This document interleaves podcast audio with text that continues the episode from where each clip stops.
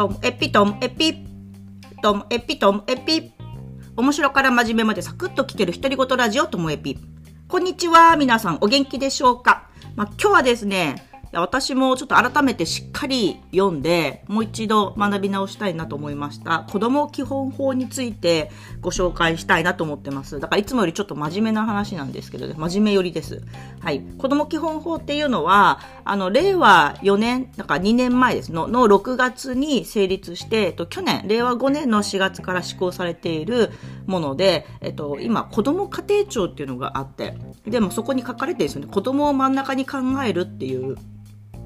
でその子どものえー、基本法の中からこ子ども家庭庁が基本理念を6個掲げていてで私たちは NPO でもともと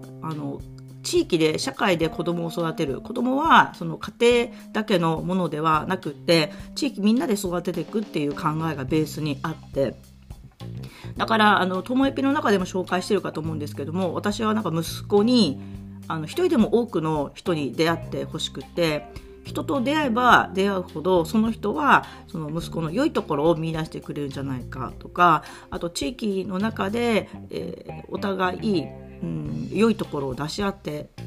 育っていくとか育ててもらうとかなんかそういう地域とか社会とのつながりっていうのを大事にしたいなって思っていてで私自身もそのいわゆるサードプレイスっていうんでしょうかね。その地域の中の自分の居場所であったり今だとこうオンラインサロンもそうですけれども、えっと、家庭と仕事子供であれば家庭と学校以外のこう居場所を持つっていうことを大事にしてるんですよね。で今日はその子ども家庭庁のホームページにあるその6個の理念についてなんかご紹介したいなと思っていてよかったら皆さんもね子ども家庭庁で調べてみてください。で1番すべての子どもは大切にされ基本的な人権が守られ差別されないこと。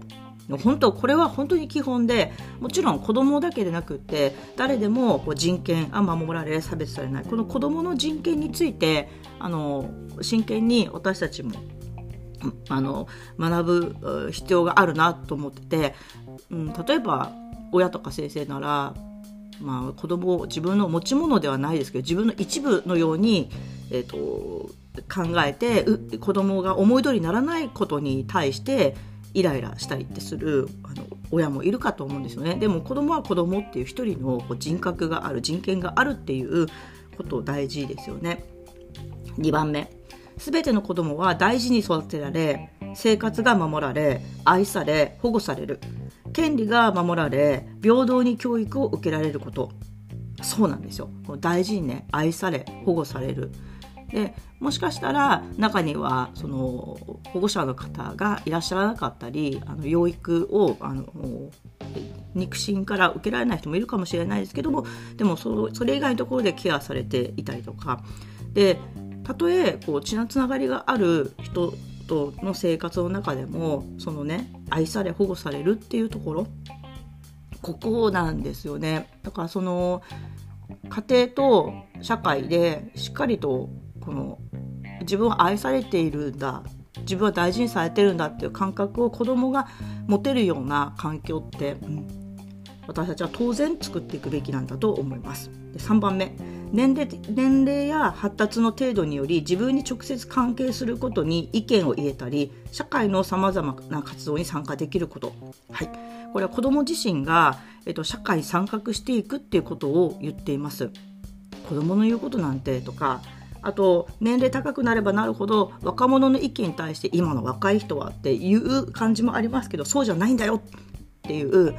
みんなそれぞれに自分の意見を言う権利があるっていうことですよね。はい、じゃ4番目全ての子どもは年齢や発達の程度に応じて意見が尊重され子どもの今とこれからにとって最も良いことが優先して考えられること。これ3番のところとつながりますけれどもそうですね。自分の意見を尊重される、まあ、子供の言ってることだからではないっていうことですよね。はい、で最も良いことをこう優先する。っていう優先順番の付け方についても述べられてます。5番目子育ては家庭を基本としながらそのサポートが十分に行われ家庭で育つことが難しい子どもも家庭と同様の環境が確保されること先ほどこう2番の時にも言いましたけれどもその家庭だけでっていうのではなくってその方法をこれ言及するんじゃなくってあの子供が全て愛され大事に育てられサポートが行われるっていうその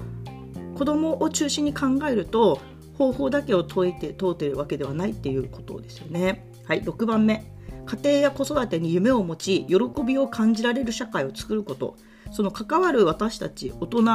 ですらここに喜びを見いだせるってことがやっぱり